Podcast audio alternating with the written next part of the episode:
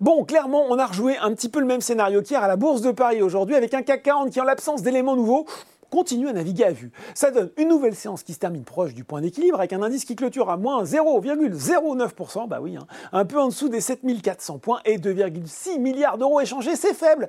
Et puis pas sûr que le jeudi de l'ascension vienne nous sortir de cette torpeur. Aux États-Unis, la tendance est plutôt optimiste entre rebond des banques régionales en bourse et espoir d'une issue favorable dans les négociations entre démocrates et républicains sur le fameux relèvement du plafond de la dette. À 17h45, le Dow Jones et le Nasdaq grimpent tous les deux de 0,45%. On regarde les valeurs en hausse à Paris, eh bien c'est le cours de Valorec qui flambe le plus sur le SBF 120, le spécialiste des tubes sans soudure qui a publié un chiffre d'affaires trimestriel de 1,34 milliard d'euros, en hausse de 46%. L'excédent brut d'exploitation ressort lui à 320 millions contre 45 millions un an plus tôt. Le groupe qui a d'ailleurs maintenu ses prévisions pour 2023 et au-delà. Dans sa roue, Forestia signe une quatrième séance de progression d'affilée et grimpe désormais de plus de 40% depuis janvier.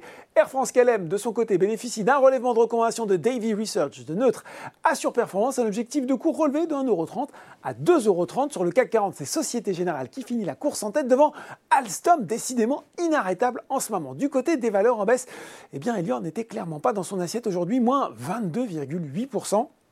Le groupe de restauration collective a pourtant réduit sa perte nette au premier semestre de l'exercice 22-23, moins 23 millions d'euros contre moins 266 millions d'euros à la même période de l'exercice précédent. Oui, mais voilà, Elior a averti que sa marge opérationnelle ajustée annuelle se situerait dans le bas de sa fourchette de prévision initiale de 1,5 à 2%. Coup de frein aussi pour Trigano, le spécialiste du camping-car, a publié un résultat opérationnel courant en léger repli au premier semestre à 173,4 millions d'euros, faisant ressortir une marge en recul de 1,2 points de à 10,8%. Enfin, sur le CAC 40, c'est Sanofi qui baisse le plus à moins 1,47%. Exceptionnellement, le débrief bourse s'interrompt jeudi et vendredi. On reprend lundi 22 mai. En attendant, que vous fassiez le pont ou pas, eh bien n'oubliez pas tout le reste de l'actu éco et finance est sur Boursorama.